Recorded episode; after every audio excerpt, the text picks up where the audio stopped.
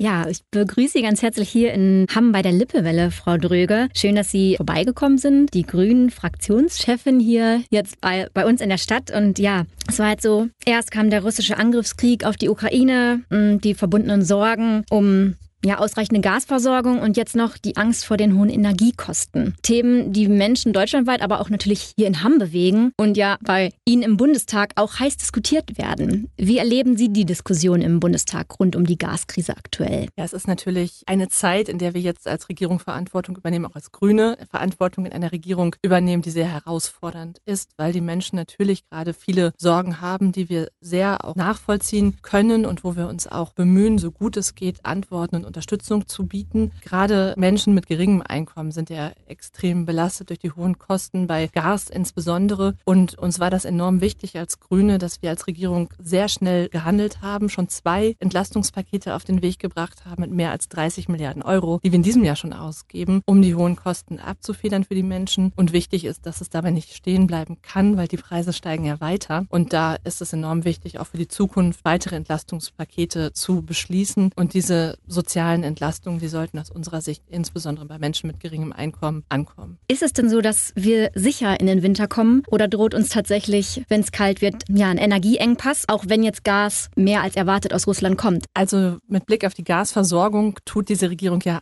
alles, damit wir sicher durch den Winter kommen. Herr Habeck hat seit er Wirtschaftsminister ist alles dafür getan, flüssiges Gas aus anderen Regionen der Welt einzukaufen, um russisches Gas zu ersetzen. Und auf der anderen Seite haben wir sehr schnell dafür gesorgt, dass die Füllstände bei den Gasspeichern in Deutschland auch weiter steigen. Das ist enorm wichtig für die Versorgung im Winter. Aber wir alle werden auch zu Energieeinsparungen kommen müssen und beitragen müssen. Das tun die Haushalte jetzt auch schon. Und auch die Industrie spart schon deutlich ein ein. Wir haben jetzt zum Beispiel für die großen Unternehmen ein Auktionsmodell ähm, entwickeln wir gerade, bringen wir auf den Weg, damit dann Unternehmen, die sagen, wir können noch mehr einsparen, auch einen finanziellen Anreiz kriegen, das zu tun. Und bei den Bürgerinnen und Bürgern haben wir gesagt, wenn man die Heizung schon ein oder zwei Grad runterdreht, kann man schon einen großen Anteil auch leisten, dass wir besser durch den Winter kommen. Das ist jetzt die gemeinsame Anstrengung, die wir machen müssen. Und auf der anderen Seite ist mal wichtig für die privaten Haushalte, weil viele fragen sich ja, geht im Winter die Heizung noch an? Die privaten Haushalte sind geschützt in Deutschland, in Europa Europa, und das ist auch richtig so, wenn wir in eine schwierige Lage kämen, wären die Unternehmen diejenigen, die als erstes dann auch den Gasverbrauch reduzieren müssen, aber private Haushalte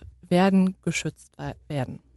Ja, das ist sicher eine gute Nachricht für die Hörer. Im Bundestag wurde ja jetzt im Juli ein umfangreiches Gesetzpaket ähm, ja, für einen schnelleren Ausbau des Ökostroms aus Wind und Sonne beschlossen. Wie können uns alternative Energiequellen langfristig unabhängig von Energieimporten machen? Ja, die erneuerbaren Energien sind die heimische Form der Energieerzeugung und wir machen jetzt wirklich Turbo in dieser Regierung. Wir haben beschlossen, 80 Prozent des Stroms soll aus Erneuerbaren kommen bis zum Jahre 2030. Das sind noch acht Jahre, in denen wir das schaffen wollen. Das ist also ein richtiger Booster für die Energie Energiewende und wir sind sehr stolz darauf, dass wir dafür jetzt im Deutschen Bundestag im Juli die notwendigen Gesetze beschlossen haben und das wird uns langfristig unabhängig machen von allen Regionen der Welt. Wir können den Strom einfach durch Sonne und Wind hier erzeugen und er wird auch noch günstig sein. Also es ist auch eine Preissicherheit, die wir schaffen durch eine schnelle Energiewende. Ja, Energie vor allem jetzt ein ähm, echt wertvolles Gut. Die Politik, wie Sie es gerade schon sagten, ruft jetzt auf, dass wir eben diese einsparen und die Ampelkoalition will ja auch die Energieversorgung Versorgung umbauen. Ähm, gleichzeitig sollen ja aber auch immer mehr E-Autos und Ladesäulen im Sinne des Klimaschutzes auf die Straßen. Ja,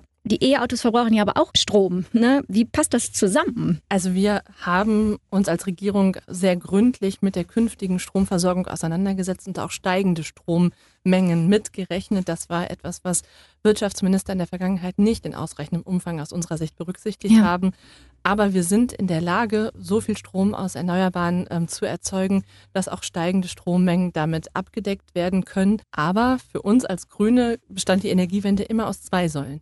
Eine sind die Erneuerbaren, die andere Säule ist die Energieeinsparung. Und da können und müssen wir noch besser werden. Und eine ganz wichtige Maßnahme im Bereich Gas ist, dass wir jetzt beschlossen haben, dass ab 2024 keine Gasheizung mehr eingebaut werden dürfen. Das ist also ein wichtiger Schritt und Häuser besser gedämmt werden müssen, um zu einer Einsparung zu kommen. Und das Schöne an Energieeffizienz ist, dass sich das ja für die Menschen auch auszahlt, weil sie am Ende weniger Energie verbrauchen, damit auch weniger für die teure Energie zahlen müssen. Und das wird dann auf der anderen Seite der gegenläufige Effekt sein. Ja, gerade schon äh, erwähnt, die Bundesregierung ruft dazu auf, Gas einzusparen, aber gleichzeitig läuft die Stromproduktion mit Hilfe von Gas in den Gaskraftwerken weiter und ja, die Gasspeicher füllen sich, aber langsam. Warum wird so viel Erdgas zur Stromerzeugung verwendet? Also wir haben als Bundesregierung schon viele Maßnahmen ergriffen, damit die Gaskraftwerke überall da, wo es geht, so schnell wie möglich rausgehen aus der Stromproduktion. Und ähm, es gibt aber beispielsweise Gaskraftwerke, die in der Kraft-Wärme-Kopplung sind, also die nicht nur Strom, sondern gleichzeitig auch Wärme herstellen. Die wollen wir nicht abschalten, weil wir die Wärme für den Winter eben brauchen. Und es gibt bestimmte Kraftwerke, die sind systemrelevant.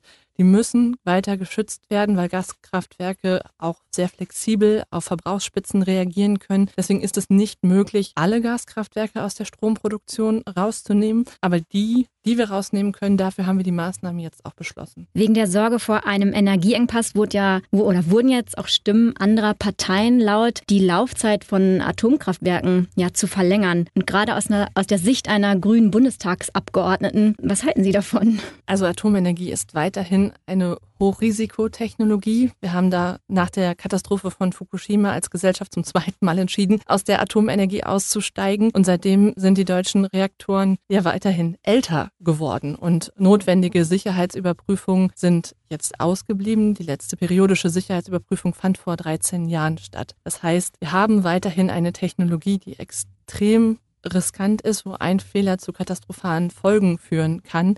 Und deswegen sagen wir Grünen, dass der Atomausstieg Bestand haben muss, dass wir davon nicht abweichen können. Es ist auch eine extrem teure Form der Energieerzeugung, das kommt noch dazu. Und wir hinterlassen künftigen Generationen hochradioaktiven Müll für die Ewigkeit. Das ist auch nicht generationengerecht. Deswegen werden wir am Atomausstieg festhalten. Und die Debatten, die jetzt sagen, dass die Atomenergie etwas an der Gasmangellage ändern könnten, wenn wir in eine kommen, sind aus meiner Sicht auch Scheindebatten, weil Atomkraftwerke erzeugen Strom. Sie könnten also maximal die Gaskraftwerke in der Stromproduktion, da ein Prozent ist das am gesamten Gasverbrauch ersetzen.